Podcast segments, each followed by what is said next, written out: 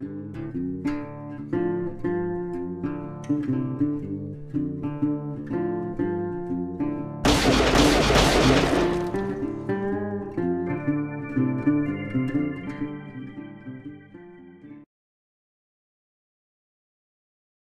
tal amigos? Bienvenidos un día más a Doble Nada. Hoy martes 5 de mayo, eh, como hemos comentado ayer, vamos a tratar hoy el tema de la economía, un tema que nos preocupa a todos, eh, viendo cómo está la situación de nuestro país y también a nivel comunitario, a nivel europeo e incluso a nivel mundial. Esto es una situación que nos está afectando a todos y por eso hoy vamos a tener a nuestros grandes expertos en la materia para, para comentar un poco las medidas que se están tomando, las previsiones que, se están haciendo desde distintos organismos y cómo creemos que podemos salir de esta de la mejor manera posible.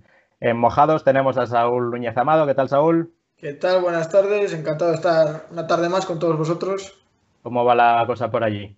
Pues bueno, como todos, con ganas de, de, salir, que ahora ya, por suerte, podemos salir. Aquí además no hay restricciones horarias, así que con gusto de poder retomar contacto con el aire puro. ¿Se nota que la gente se anima más a salir ya o...? Sale la gente y hay veces que demasiado, así que sí, ah, sí se nota, sí. Muy bien. En Valladolid tenemos a Alberto Cuadrillero, asesor fiscal. ¿Qué tal, Alberto? Compañero de carrera también. Buenas tardes. bien. ¿Qué tal la situación que nos comentabas que un poco agobiado, ¿no? Mucho trabajo. Muchísimo trabajo.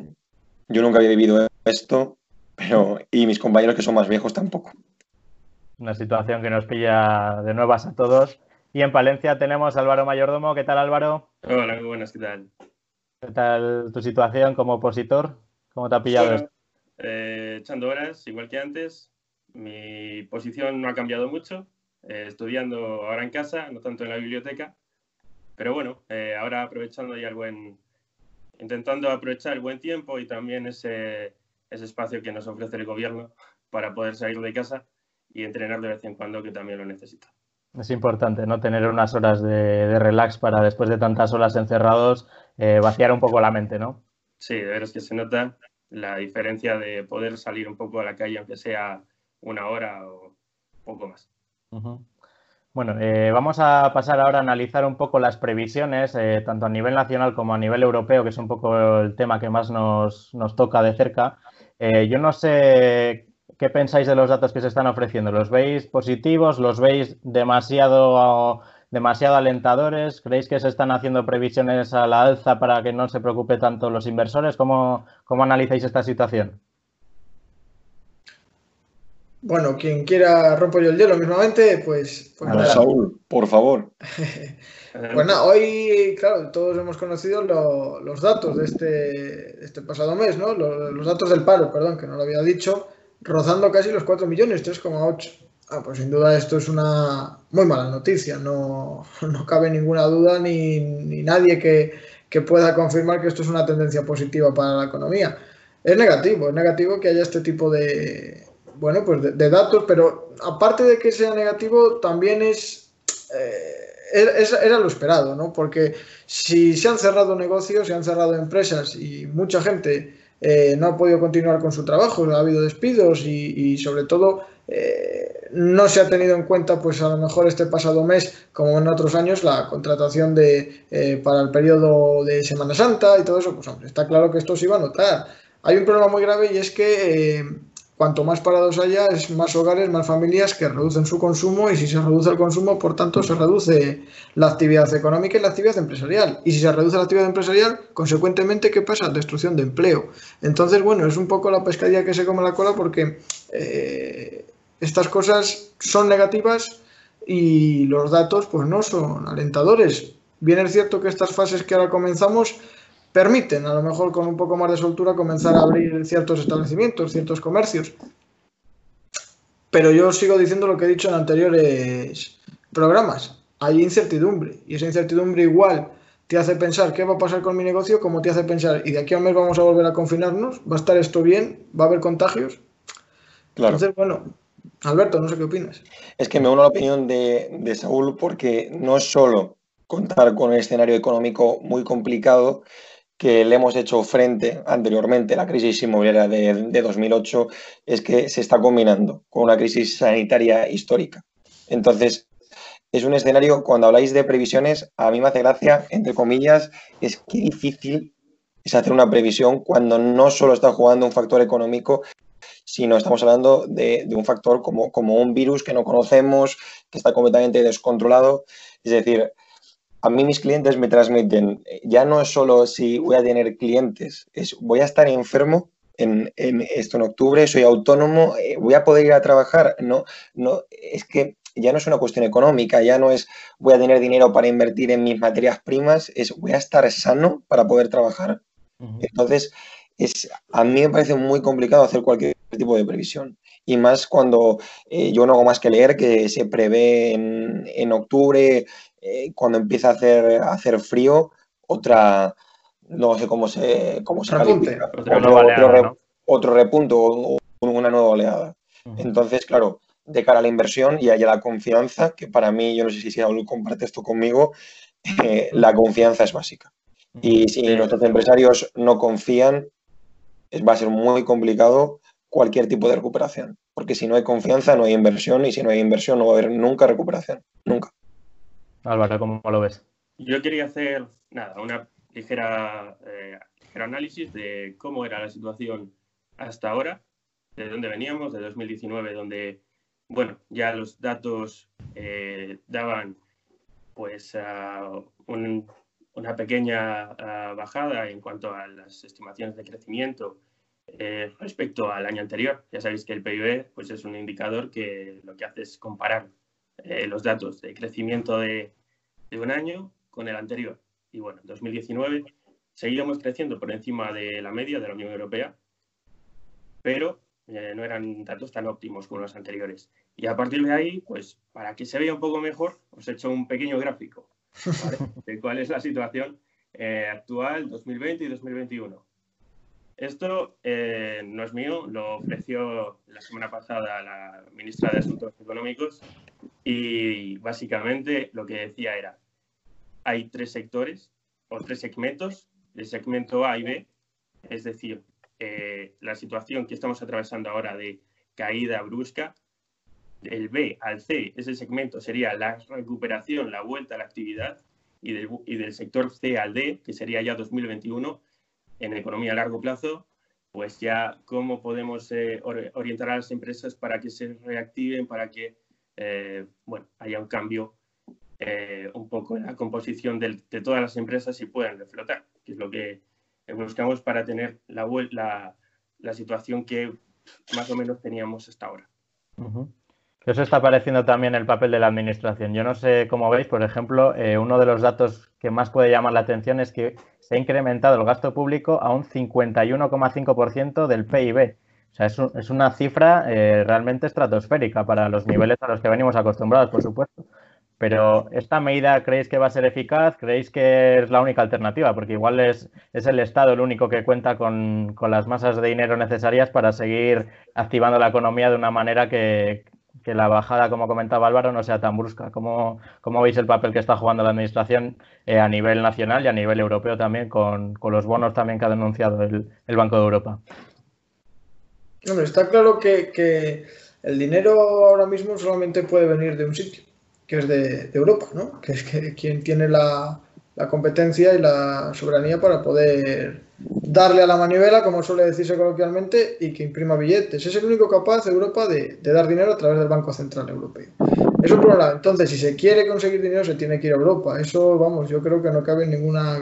Que, que, yo creo que es así, que es que no hay, no hay otra discusión posible. El dinero ahora mismo solamente lo puede dar Europa. Ahora, ¿Es con eso como se, con la única opción que se solventarían todos los problemas? Pues desde luego es una de las grandes soluciones que hay, que, Europa nos dé dinero, pero a ver a qué tipo, porque luego está todo el problema de, los préstamos, del tipo de interés. No es lo mismo dar dinero a España que darlo a Alemania, no lo ha sido nunca y no lo va a ser ahora. No es lo mismo darlo a Portugal que darlo a Francia, no lo ha sido nunca, no lo va a ser ahora. Entonces hay que ver qué condiciones se imponen, pero está claro que el dinero solamente puede venir de Europa.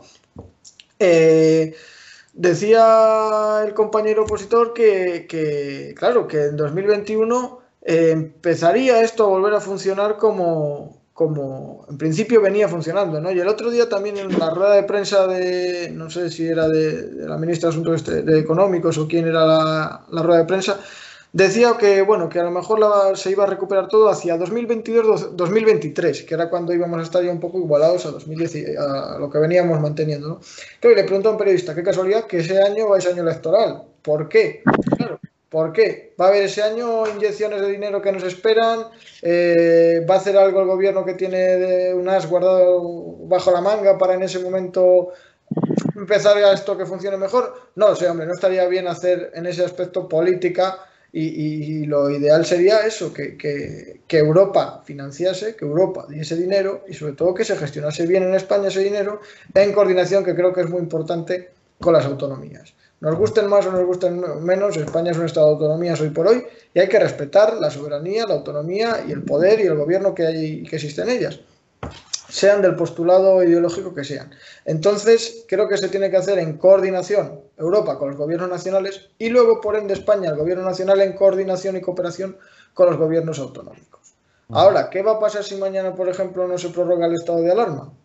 ¿Se va a dejar todo en manos de las autonomías? ¿Va a ser las autonomías las que tomen el camino? Si es así, está claro que no va a hacer lo mismo Cataluña que el País Vasco, que Madrid, que Castilla y León. Entonces, lo de esto del poder y el mando único, decretado con el estado de alarma, algo que es excepcional, algo que debe ser pasajero y provisional solamente para la situación excepcional, ¿se va a prorrogar mucho más? ¿Hay que seguir prorrogándolo? Yo creo que es ahí de donde hay que moverse ahora. En esa situación de, bueno, estamos en un punto donde parece ser que la crisis sanitaria se está dejando un poco de lado, porque parece que los datos van a mejor, aunque siguen siendo muchísimos españoles los que mueren al día, 185, casi 200 es una barbaridad al día. Pero bueno, sí que es verdad que es mucho menos que, lo que venía siendo a principios de, mes y del mes pasado. Pero está claro que es una burrada. Pero bueno, no se están pensando ya en postulados económicos. Entonces es ahí donde hay que, que centrar los esfuerzos sin olvidarnos del sanitario, claro. Alberto. Es un problema, mm, lo hablaba yo esta mañana con un compañero, eh, está claro que, que, se ha incrementado el gasto público de una forma brutal. Para mí, la única forma de poder poner esto es solución a corto plazo. Al final, a mí me gusta muchísimo la política, pero no me gustaría nada ser ministro o presidente ahora mismo. ¿eh? Por, por, todo el dinero del mundo no lo sería porque creo que es, es un marrón, un marrón, o hablando, hablando claro, muy grande. Eh, lo que hablábamos del gasto público, está claro, incremento de gasto público y en esas cifras tan brutales va a implicar más ingresos públicos y van a tener que salir de nuestros bolsillos. Esto es así. Al final, eh, todo este esfuerzo económico va a acabar, va a acabar siendo repercutido al, contribuyente. Habrá que ver cómo y de, qué manera. Entonces, Europa, yo de Unión Europea no controlo mucho, pero yo estoy seguro que nadie da dinero gratis y menos, como dice Saúl, a un país como España que mm, de cara a dar confianza, a comprar deuda, eh, somos ciertamente un país de un perfil para desconfiar. Entonces, con esto que ya quiero decir, ojo, que está habiendo un gasto público eh, brutal en, unos índices que quiero que hablabas de más del 50% de incremento. 1,5, sí que es una cifra que nos ha Es insostenible, es insostenible es insostenible y a mí me ha sorprendido eh, medidas como, como las ayudas a los autónomos que se sigan manteniendo o que inicien la actividad, porque es que lo veo insostenible. Y yo soy un gran defensor del gasto público, y, pero yo lo veo insostenible. Eh, cuando hablamos de la gestión de la administración, yo no me atrevo a criticar la gestión de la administración porque creo que no habría ningún gestor bueno para gestionar una crisis como esta. Ya no hablo eh, si se están cometiendo errores, muchísimo. Yo me puedo poner a hablar de lo que yo conozco y, nos han hecho verdaderas. Eh, yo voy a decir. Dilo, dilo. se, nos está poniendo en ciertos momentos contra, contra la pared con ciertas medidas. Pero es que no sé, yo no me atrevo a calificar de. Es que no sabría hacerlo mejor. quiero decir. Y, confío que ni un gobierno del PP, ni uno de Vox, ni uno de Ciudadanos, ni uno del PSOE con el PP lo hubiese hecho mejor. Eh, criticar para mí ciertas medidas, yo del ámbito sanitario no voy a hablar porque no soy médico, no entiendo, no sé si, mantener el estado de alarma es conveniente, si mantener el confinamiento no lo es. Yo creo que sigue habiendo una barbaridad de muertos y que si a mí me pareció justificable cuando teníamos en España 100 muertos, me sigue pareciendo eh, lógico continuar en estado de alarma. A mí, ¿eh? pero desde el sentido común de, una persona que, tiene miedo, que ve el escenario, que habla con familiares médicos y que pintan todavía un, marco muy preocupante. De cara a las medidas... Dime, dime. Sí, sí, sí, acaba. Sí. De cara a las medidas que han que de alguna forma nos han afectado a nosotros, yo si pudiese hablar con el presidente le diría que en qué cabeza cabe, por ejemplo, eh, eh, implantar una prórroga de los impuestos el día antes de presentar las domiciliaciones. Oiga, eh, mire, yo, yo tengo 12 compañeros en el despacho que hemos estado echando más de 12 horas al día en estos días tan complicados cuando mi madre lo que menos le apetecía es que yo saliese de casa, hemos tenido que ir al despacho por una cuestión de infraestructura, no estábamos preparados para hacer teletrabajo a esos niveles, no tenemos un programa que nos lo permita. Y, oiga, que a mí una vez que haya hecho todo el esfuerzo, que haya hecho a mis clientes moverse, mandarme la documentación en, medio de este escenario y que el día antes me diga el gobierno, no, prórroga, no, mira, pueden ustedes hacer, eh, se les va aplazamiento de tres meses sin intereses es el día antes de, y de domiciliar impuestos.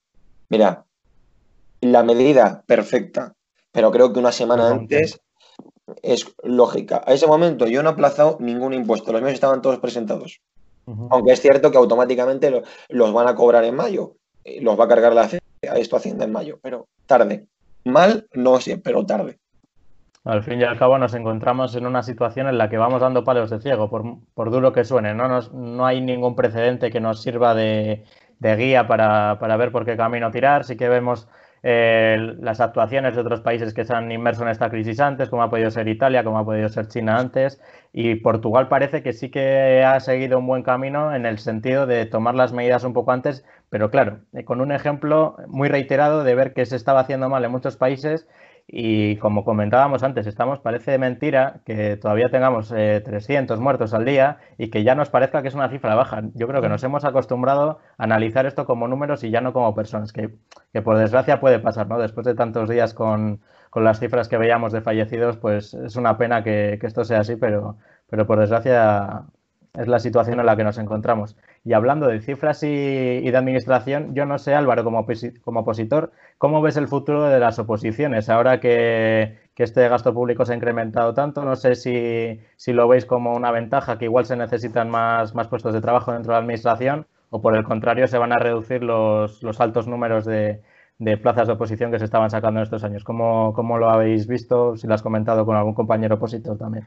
Sí, mira, eh, hace una semana o dos semanas comparecía el ministro de Interior eh, en una conferencia en la cual eh, pues, el diputados le preguntaban sobre cómo iba a afrontar el Ministerio de Interior tanto la situación que están atravesando todos los opositores de la escala 36 como también de aquellos que están ahora en la escuela de Ávila y qué pasaría con las ofertas de empleo público.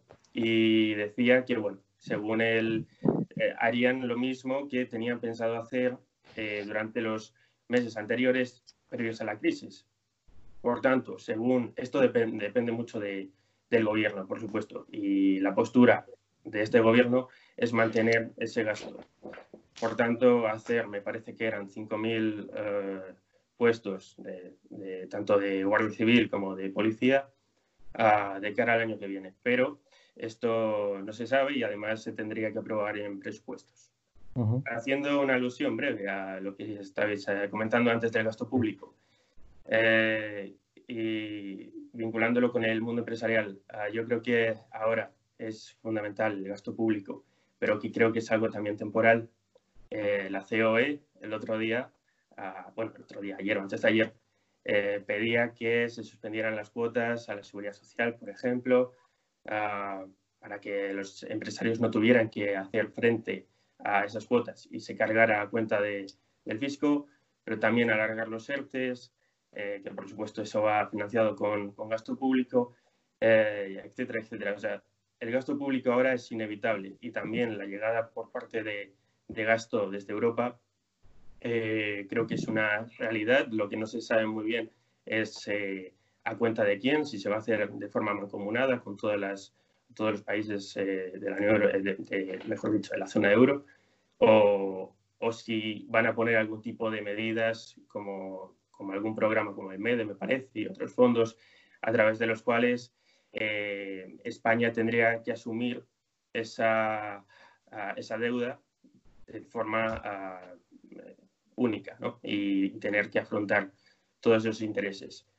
Eh, yo creo que, y por lo que se ha hablado hasta, hasta el momento, eh, se va a conseguir que España tenga ah, ah, grandes cantidades de dinero para poder financiar todo esto que COE y otras asociaciones empresariales están pidiendo, pero eh, habrá que saber cuál es la cantidad y cómo se va a gestionar. Sí, una palabra clave parece incertidumbre en estos momentos, ¿no? Eh, y los que están muy preocupados por esta situación, como no puede ser de otra manera, son los autónomos, que, bueno, eh, sí que es verdad que se están tomando ciertas medidas, como por ejemplo en tema de hostelería, a nivel de ayuntamiento sí que se están suprimiendo algunas tasas o, bajando algunos impuestos. E incluso en, algunas ciudades como, como, Palencia, que es la nuestra, sí que el, ayuntamiento ha concedido un permiso para ampliar la zona de terraza, ¿no? que es una medida que, que en esta fase 1 parece clave, ¿no? Este, a este, 50% de ocupación es muy difícil aventurarse a abrir porque como comentaban muchos, muchos autónomos, se abriría para cubrir los costes, no, con el objetivo de, obtener beneficios. Comentaba un, famoso chef que ya no, ahora ya no se va a buscar la, reputación, sino se va a buscar la, supervivencia de, de, los negocios. ¿Cómo veis estas, estas medidas que se están tomando? Alberto también luego nos vas a contar cómo, lo están viviendo tus clientes, ¿no? que son en muchos casos autónomos. ¿Qué preocupaciones principales tienen ellos? Empiezo y, ahora sí, Perfecto. Hay un problema. Eh, yo creo que la diferencia, y quizás hablo, hablo de lo que yo conozco de mis clientes, el autónomo eh, vive al día. Con esto quiero decir, al, al final el que tiene un bar que trabaja él con su mujer, está viviendo al día. Esa, esa persona, si no puede abrir durante dos meses, es que no, no tiene la liquidez suficiente ni, la capacidad económica como para aguantar, como podrían tener empresas de un tamaño un poco considerable que se pueden permitir eh, hacer esos sacrificios económicos. El autónomo no. Es que es así, y al final lo que comentabas tú, ah, abro, abro y mi bar al 50%, eh, primero, ¿quién va a ir? ¿Quién, quién, va a ser valiente que se va a fiar de, que no se vaya a contagiar? Y si hay esos valientes, voy a, voy a cubrir costes. Es que es, muy complejo. Eh, lo que te transmiten todos es muchísimo miedo. Muchísimo, muchísimo miedo. Y igual que no, es que me han aplazado impuestos, ya, pero es que se me van a juntar con los del segundo trimestre. Y claro, es que yo creo que es, muy complicado. Y, cuando te piden ayuda y que le y que les indiques un camino a seguir, es que es muy complicado, porque yo creo que no lo hay. Yo tengo la esperanza, eh, como hacía las previsiones que creo que nos ha comentado Álvaro, de, recuperación. Hombre, yo tengo la esperanza de que la recuperación va a ser más rápida que en otras crisis, porque al final, en el momento que consigamos vencer, entre comillas, al, al virus, podremos iniciar un camino de, recuperación rapidísimo. Entiendo yo, la gente volverá a salir a la calle, yo volveré a salir el viernes de tapas, el jueves con vosotros a tomarme una caña y tengo esa esperanza. Pero claro, ¿qué, qué autónomos van a aguantar ese tiempo? Ese es el problema, ¿no? Hay muchos autónomos que se están planteando cerrar. Es que es un hecho.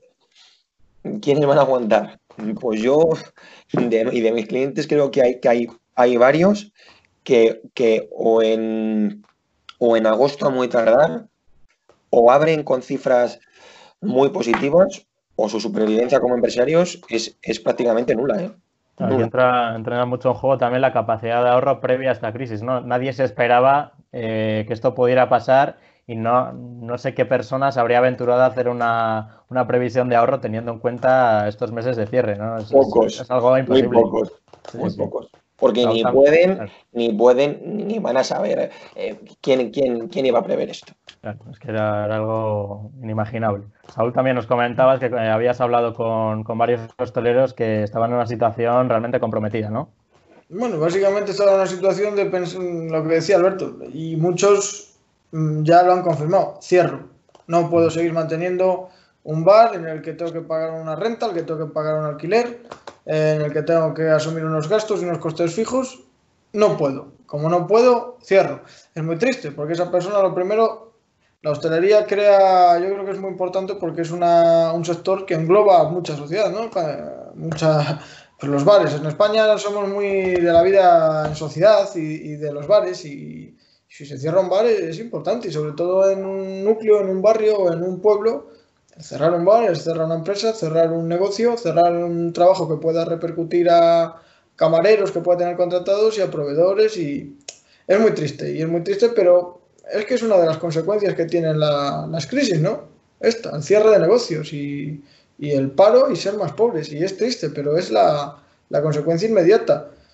Que nos recuperaremos, hombre, eh, hemos pillado a la economía un poco mejor que cuando en 2008 y toda esta crisis financiera, que era una crisis más relacionada con bancos y tema financiero, que ahora, ¿no? que ahora es derivado de una crisis sanitaria. Pero, como todas las crisis, tiene muchos inconvenientes. El primero, y por desgracia en esto está muriendo gente, es una crisis en la que está muriendo gente.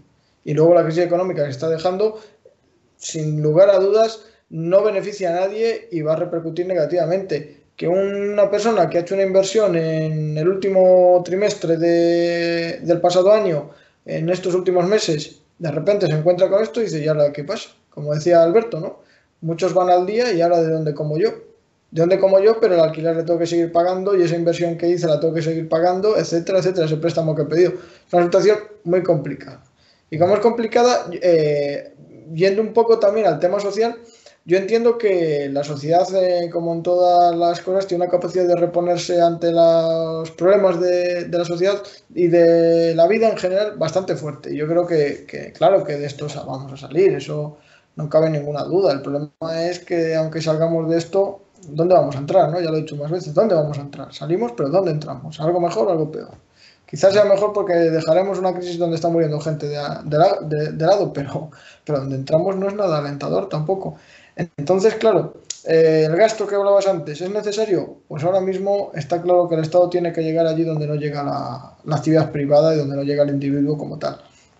Yo no sé si esto nos hará cambiar de hábitos, que sí que creo que luego ahora queríais hablar de ello también un poco, cambiar de hábitos, sí, cambiar de hábitos o que la sociedad eh, pues ya no solo de hábitos de no te saludo con la mano o no te doy dos besos, sino de hábitos también de decir vamos a intentar ahorrar por si algún día viene una pandemia como esta u otra crisis y, nos pilla con las manos vacías. Entonces, hombre, yo entiendo que todo esto va a hacernos mejorar, pero claro, mejorar al que tenga y le quede conciencia y capacidad para poder hacerlo, pero el que se vea con un negocio cerrado y sin dinero al final de mes, pues hombre, yo entiendo que también tomará sus decisiones, pero no lo va a ver igual que el que lo vea con dinero, eso está claro.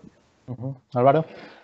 Eh, bueno, yo pienso que aquí hay que plantear, uno, eh, la fase en la que estamos, de hibernación completa de la economía, donde tenemos que analizar, uno, las medidas de contención, es decir, todas esas cosas que se han hecho para que las empresas ahora mismo no puedan estar eh, produciendo, y al mismo tiempo ver la flexibilidad que tienen esas empresas eh, para tratar de recomponerse. Y ahí es lo que los compañeros estáis comentando de esa capacidad económica, de esa ah, fuerza, ¿no? de ese músculo económico que, pueden tener las empresas. Evidentemente, no sé, una cadena de eh, gimnasios enorme, pues no es ni para nada comparable con el bar de la esquina. Entonces, eh, ahí es muy importante saber hacia dónde dirigir las ayudas y, cómo poder eh, echar una mano a aquellas personas que de verdad lo, están pasando fatal. Y, por otro lado, también hay que tener en cuenta cuál va a ser el comportamiento de la gente, que ya hablaremos, y esas, eh, esas pautas, esas normas que va a establecer el Ejecutivo de qué tipo de ayudas eh, fiscales o sociales van a hacer hacia este tipo de personas y también sobre bares, no sé, todo el sector del turismo, hostelería, etcétera, que son los más afectados, eh, evidentemente ese tejido empresarial va a ser el más afectado y, habrá que recomponerse. La fase de recomposición, pienso que 2021, cuando ya habremos salido de este periodo de 2020 fatídico, pues invertir ahí, que, esas personas tengan capacidad económica, que puedan de verdad eh, tratar de tener una buena demanda, ¿no? Al menos hasta la que hasta ahora, hasta 2019, principios de 2020, había ido bastante bien. Pues volver a dar liquidez a esas familias, a esos trabajadores y que puedan volver a, a ser lo que había sido. Comentábamos también antes de, grabar cuáles van a ser las palabras clave a, final de año, estas que saca la RAE, ¿no? Hablábamos de confinamiento, hablábamos de coronavirus. Otra de las palabras eh, que parece que va a estar seguro en esa lista es ERTE. ¿Cómo veis la supervivencia de los ERTES a corto plazo? Porque eh, hay expertos que auguran que si no se prolonga, el estado de alarma eh, no va a ser viable continuar con, esta medida económica, otros que, sí que ven factible ligarlo a, otras nuevas medidas que puedan tomarse paralelas a, una no aprobación del estado de alarma. Eh, muchos hosteleros también principalmente comentaban que si yo saco a un empleado del ERTE, tengo que asegurarme de que cubro sus gastos, porque eh, si bien es cierto que los empleados que siguen bajo este régimen no van a, no va a estar pagando sus salarios, sí que va a tener que hacerse cargo esta persona que sale de, este plan. ¿Cómo veis estas medidas? ¿Creéis que es factible eh, a, corto o medio plazo que siga, que siga funcionando? ¿Cómo lo veis? En mi opinión ha sido un instrumento eh, básico. El RT de fuerza mayor ha sido el, instrumento básico para no encontrarnos con cifras de paro históricas y brutales. Porque al final en nuestra experiencia, nosotros eh, se han hecho en, el despacho en el que yo estoy 52 ERTES y yo no, conozco la cifra exacta de trabajadores que se habrán, eh, que se habrán escrito a, este ERTE, pero a lo mejor no me quedo corto si hablo de 300 en total entre todas las empresas. ¿eh?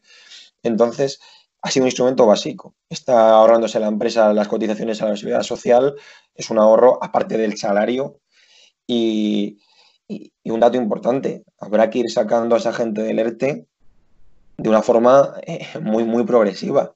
El, restaurante que tenía 20 camareros, estoy seguro que, no va a poder sacar del ERTE de golpe a 20 camareros. ni a los 8 cocineros, ni va a poder, es imposible. Entonces, hay que darse cuenta de esto. A, esto, a ver cómo, cómo habilitamos este instrumento para que nos permita poder hacer esto. Porque es que es un hecho. Es más, eh, nosotros estamos empezando a sacar trabajadores de ERTE eh, bajo la orden de nuestros clientes y están siendo muy puntuales. Hablo de plantillas de, en restaurantes de Valladolid de 20, 30 camareros, estamos sacando a tres. A tres, es decir, ojo, esta medida tiene que, esta medida hay, hay, que prolongarla. Yo no conozco exactamente el, instrumento exacto para poder hacerlo, pero es básico y esencial que el, que el empresario siga teniendo estas ventajas de, ahorro tanto de salarios como de, seguridad social. ¿eh? Es básico. Dices que, hay que mantenerlo. Yo estoy de acuerdo que es un instrumento que ha beneficiado mucho tanto a empresas como a trabajadores. Pero nos encontramos que mañana va a haber una prórroga, va a haber una solicitud de prórroga de, nueva del estado de alarma. Y parece que está supeditada que si no se realiza y no se da el visto bueno por los grupos parlamentarios que así tengan que darlo para poder obtener la mayoría simple concreta que se requiere, que este instrumento y como otras muchas ayudas va a desaparecer. Yo creo que nos movemos un poco la línea del chantaje, ¿no? También, porque bueno, ¿y ahora por qué? ¿Por qué? ¿Por qué si no se prorroga esto de alarma? ¿Por qué no voy a poder seguir con el tema de los ERTES? Por supuesto que se puede y por supuesto que hay mecanismos y la ley y la y todo lo que es el cuerpo legal de nuestro país lo permite, por otras vías y con otras características, pero no diga el señor presidente que no se puede mantener. Es un poco chantaje y ceder al chantaje es lo que no se puede consentir en una sociedad libre y democrática. Igual que, que, decía eh, Alberto que, que es una situación muy complicada para cualquier gobernante, por supuesto, que si hubieran estado otros lo hubieran hecho mejor o peor, pues no lo sé, pero es que los que están ahora son los que están y es con los que hay que, lidiar y es con los que hay que criticar, reprochar o agradecer algo en caso de que haya que hacerlo. A mí esa gente que, dice, no, es que yo no les critico porque, porque a saber cómo lo hubieran hecho otros de otro partido, pues por supuesto, a lo mejor lo hacen peor o mejor o igual.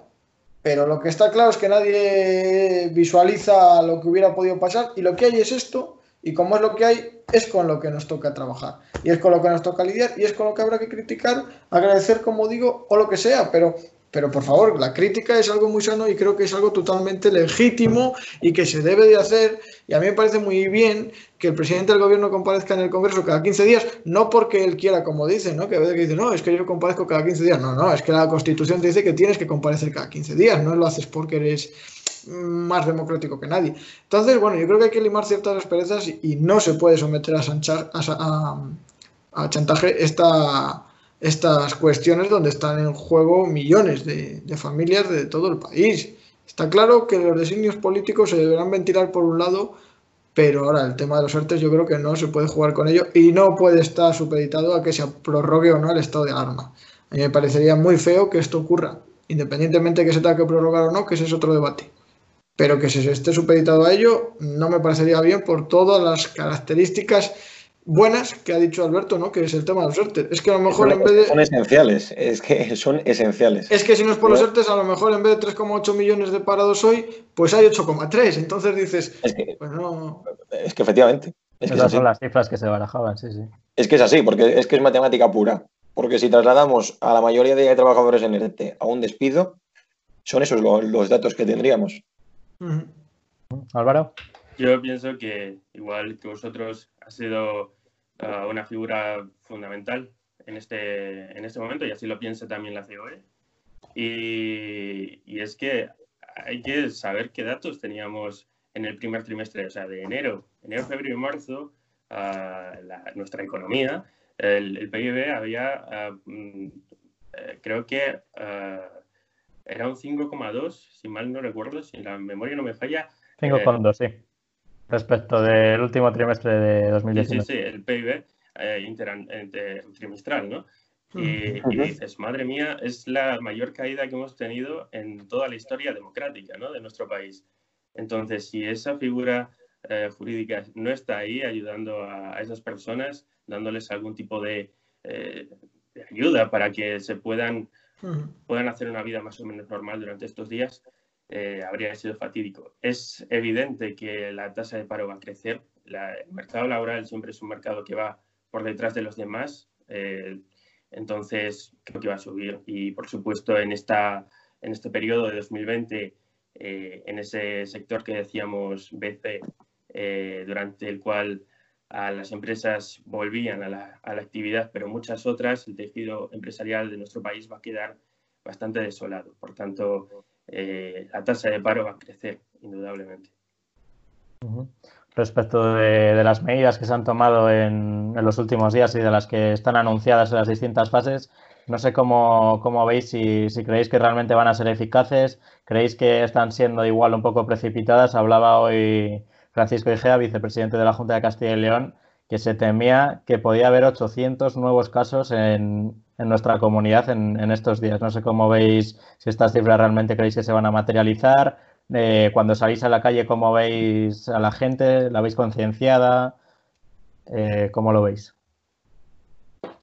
Yo personalmente aquí en Parque Sol pasear es, es, sinónimo de poder encontrarte eh, a mucha gente infringiendo la normativa actual. Hablo de grupos de ocho personas, eh, de gente que se paran entre ellas, pero también un comportamiento que yo, que yo entiendo.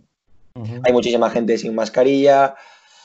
Yo creo que habrá un repunte, ojalá no, pero yo creo que sí es cierto que es, que es un virus tan contagioso como, como es lógico que es y, y, en base a las cifras es así el comportamiento que, que, yo insisto, ¿eh? que, yo a lo mejor lo he hecho, me encuentro con un vecino y me he parado, pero es evidente que está habiendo muchísimo contacto social y que imagino que tendrá, que tendrá su repercusión en, un aumento de contagios. Ojalá no, ¿eh? y yo insisto en que no, en que no soy médico, discrepo con Saúl en esa libertad para opinar, yo no me atrevo a, opinar si, si ciertas medidas son buenas o malas en este ámbito de, de, ser un virólogo experto, yo no voy a discutir esas medidas, porque es que no entiendo, pero en base a lo que yo veo en la calle, eh, puede pasar de todo, ¿eh? porque está habiendo mucho contacto social, muchísima gente y mucha, por lo menos no respetando las, recomendaciones. Yo creo que eh, ahora prima mucho el sentido común, ¿no? que muchas veces es el menos común de los sentidos que, tenemos en, la, gente de a pie, pero yo creo que prima es un poco el sentido común y la responsabilidad, el saber, oye, que no te puedes arrimar a una persona, mantén la distancia de dos metros, si vas a ir a un lugar cerrado, lleva mascarilla, que no es obligatoria, pero llévala, ¿no? Que se puede evitar muchas cosas. Claro, el otro día hacían una reflexión que yo me quedé también pensando y que era bastante curiosa, ¿no? Y que la quiero compartir con vosotros. Y era eh, si realmente el confinamiento sirve para algo o ha servido para algo, eh, por una cuestión general, ahora cuando salgamos a la calle tiene que haber repuntes. Por una cuestión general y de, estadística pura. Si de encerrados, si realmente ha servido para algo y ahora salimos, tiene que haber un repunte. Más o menos, pero tiene que haberlo. Claro, y la otra, la, otra reflexión que hacía es, ahora, si salimos y no hay repuntes y encima sigue bajando, ha valido para algo el confinamiento, porque en principio, por una cuestión general, tendría que haber algún aumento. Si no, cabría preguntarse entonces, ¿para qué nos han confinado? ¿Para qué nos han confinado? Está claro que yo respeto, y en esa opinión sí que lo tengo que decir, que ha servido ya no tanto para el tema del contagio, sino para el tema del colapso en los hospitales y las UCIs. Bien, pero hablando del contagio puro y duro, si ahora salimos sin repuntes, ¿sirve para algo el confinamiento en cuestión de contagios? ¿Ha servido para algo? Si sí ha servido, tiene que haber repuntes. Yo creo que es, desgraciadamente, ojo, ¿eh? no lo digo como si fuera algo bueno, al contrario, pero, pero yo creo que por una cuestión, si estamos encerrados, pues ahora que se permite salir y todos hemos visto en nuestros pueblos, en nuestros barrios, en la ciudad, que la gente, por lo general, pues unos sí que lo respetan, pero hay mucha gente que no, tiene que haberlos. Tiene que haber los repuntes. Entonces, bueno, ahí por eso digo que prima el sentido común y el sentido de la responsabilidad de cada uno, el decir, bueno, yo me voy a dar un paseo y me voy solo y me encuentro con el vecino y le puedo, claro que le puedo decir, hola, ¿qué tal estáis? A tres metros no, no se prohíbe hablar con la gente, pero de hola, ¿qué tal estás? Bien, adiós, a, oye, juntarme, darle un abrazo, cuánto tiempo, qué tal la mujer y los hijos, qué tal van, y venga, que te invito a mi casa a tomar un café, pues hombre, yo creo que hay diferencia, ¿no? Por eso prima el sentido común, pero que es verdad que muchas veces falta ese sentido común. Álvaro, como deportista que sale a la calle, ¿cómo, cómo lo has visto? Pues mira, precisamente ayer salí a entrenar y lo que comentáis, me encontré a grupos eh, juntos, eh, conocidos, eh, amigos, entre sí, juntos, y bueno, te llegas a, te preguntas todas estas cosas que decías, Saúl. Es complicado, ¿no? Porque incluso el gobierno ya creo que lo, lo, dijo, que se van a producir nuevas olas. Ahora, la magnitud de la, hora, de la ola habrá que, que tener mucho ojo con ella. Porque si esa V asimétrica, ¿no? Que comentaba Calviño otro día, eh, pues se ve afectada por una segunda ola, es que ya es una W y, y el pico de ese segunda, de esa segunda infección sería tremenda. Entonces, eh, pues con mucha precaución y sentido común, como comentáis, pero, pero eso, evidentemente, y, esto yo creo que, esto es una opinión mía, yo creo que la, la mascarilla debería ser eh, obligada, eh, sobre todo en trabajos y, y aparte, pues evidentemente, si se puede hacer una compra masiva de test, pues que se haga. Pero claro, evidentemente también los mercados están ahora mismo, todos los países, eh, administraciones luchando por, eso, por esos, eh, por esos uh, instrumentos y es complicado. Pero bueno, eh, yo creo que las mascarillas son fundamentales.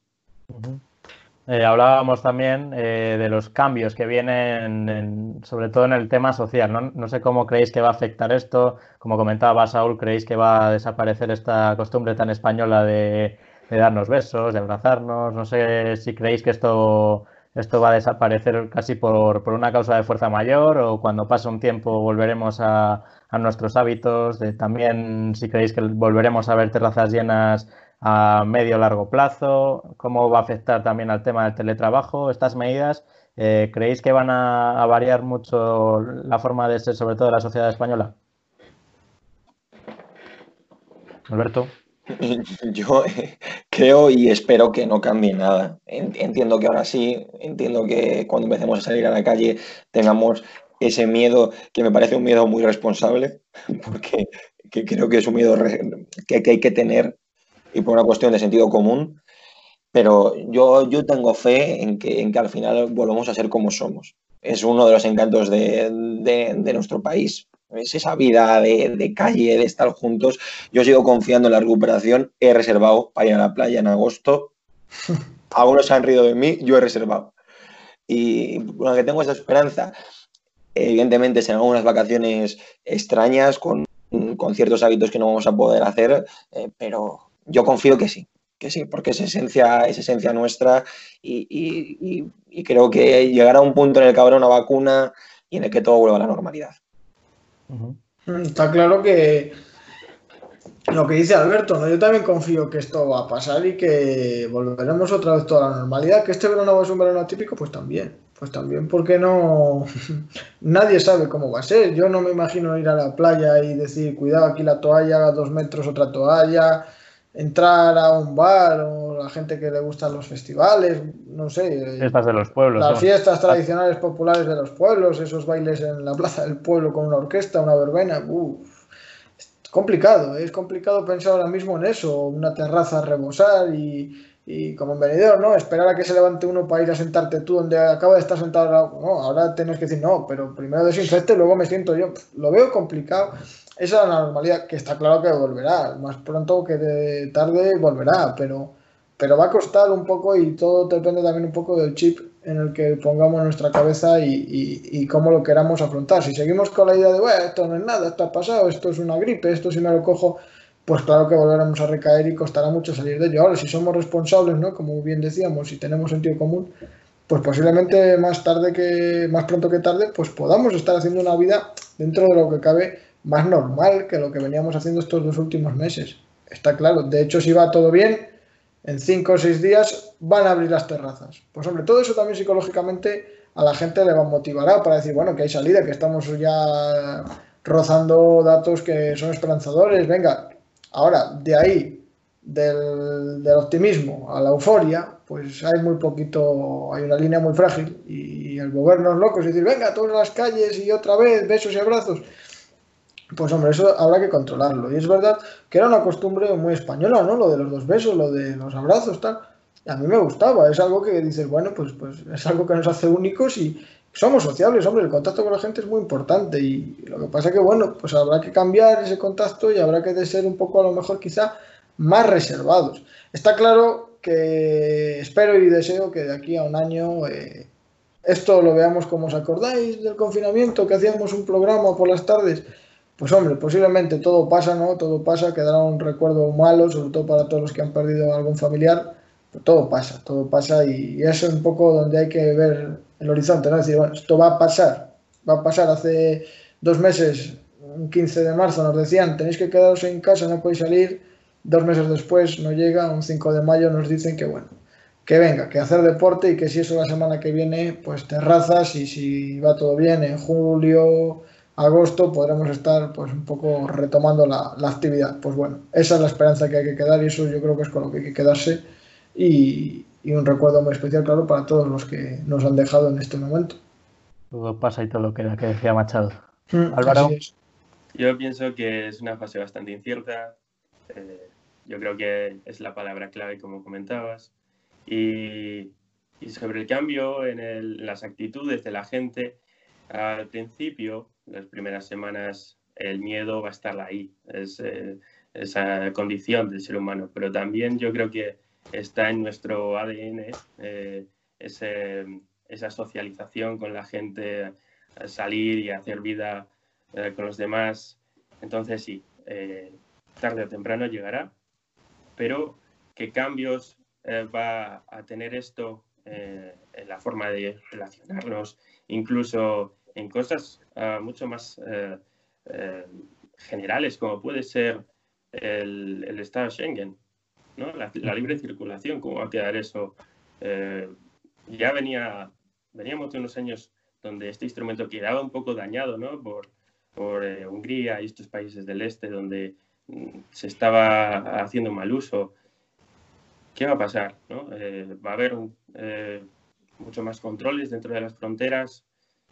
no sé, son, son cosas que llaman la atención y que no quedan nada claro. Por eso la incertidumbre. Quedamos con, muchas incógnitas en el, en el aire que, probablemente se vayan resolviendo con el paso de los días y esperamos que, realmente podamos volver a, una normalidad lo más parecida a la anterior. ¿no? Y ya volviendo un poco a nuestras vidas del día a día, ¿cómo lo estáis llevando? ¿Qué, estáis haciendo? ¿Qué rutinas tenéis? Eh, ya para finalizar, no sé si tenéis alguna recomendación de películas, series, libros. Ya sé que, los, tres, los tres sois personas muy ocupadas, pero igual tenéis un ratito libre para... ¿Cómo lo disfrutáis esos, esos pequeños momentos de relax? Yo he vuelto a ver Cámara Café. Te lo recordaba, es buenísimo. Y, lo, descubrí porque creo, creo que he visto todas las series de Netflix que, me gustaban y ya una vez agotado todo estoy viendo cosas antiguas que me están gustando. Iban a volver, ¿no? No iban a hacer una peli o algo así, me parece que hoy. Ojalá. parece que sí, ¿eh? La mejor noticia que te he dado hoy, yo creo, igual. Pues sí, hoy, hoy por lo menos. ¿Los demás cómo lo lleváis? Yo está, bueno, pues sí es verdad que, siempre hay que sacar un rato ¿no? para la lectura y me recomendaron algún libro, uno en concreto que se lee fácilmente, que se llama Biografía del Silencio, que es de Pablo Dors, que habla de, algo que creo que es muy importante y que a mí siempre me ha llamado la atención, no lo he practicado nunca, pero, o, o nunca tanto como me gustaría, ¿no? pero creo que es muy bueno, que es la meditación y es un libro bastante, bastante bueno que ayuda sobre todo a ver con optimismo, ¿no? que es lo que hace falta, y con confianza. Justamente las dos cosas que, que quizá contraponen ¿no? a lo que mucha gente piensa, es confianza y pesimismo. Pues no, con optimismo y con confianza el futuro, las cosas, lo que puede venir y, cómo puedes tú afrontarlo. ¿no? Entonces, bueno, esa es mi recomendación en la tarde de hoy. Se lee además, como digo, no tiene ni 50 hojas y biografía del silencio. Yo pienso que, bueno, el, aquellos pequeños momentos del día que tenemos libres eh, son, están bien para aprovecharlos con la familia. Eh, bueno, tratar de hablar con los amigos y ya que hemos estado unos 50 días en casa, pues tratar de, eh, de que esas relaciones se mantengan, cuidarlas, que son muy importantes al fin y al cabo. Evidentemente HBO o Netflix, todas estas cosas eh, que acostumbramos y también hacer ejercicio. Yo creo que el ejercicio es una mm, parte de nuestras vidas también crucial, porque eh, yo al menos lo he notado. Eh, estos días donde no he podido ver la naturaleza y, estar en, contacto con mi cuerpo, lo notas. anímicamente se nota un montón. Entonces, mm, dejar, no sé, media hora, aunque sea al día, para hacer un poco de ejercicio, de verdad que ayuda mucho eh, incluso te libera y, te da otro enfoque eh, luego a la manera, a, formas de pensar, no sé, eh, es algo que te realiza, Mente sana, incorpore sano, que decía, pues, Nos quedamos con esa reflexión entonces de mente sana, incorpore sano, muy importante ya en estos días que nos han vuelto a abrir, abrir las puertas, pero muy importante la responsabilidad ¿no? de cada uno. Eh, mañana volveremos con un programa de, baloncesto también para, la gente que, está pendiente del regreso de la NBA, las grandes ligas. No sé si vosotros sois, sois aficionados a, este deporte. Yo soy de fútbol. y, poco.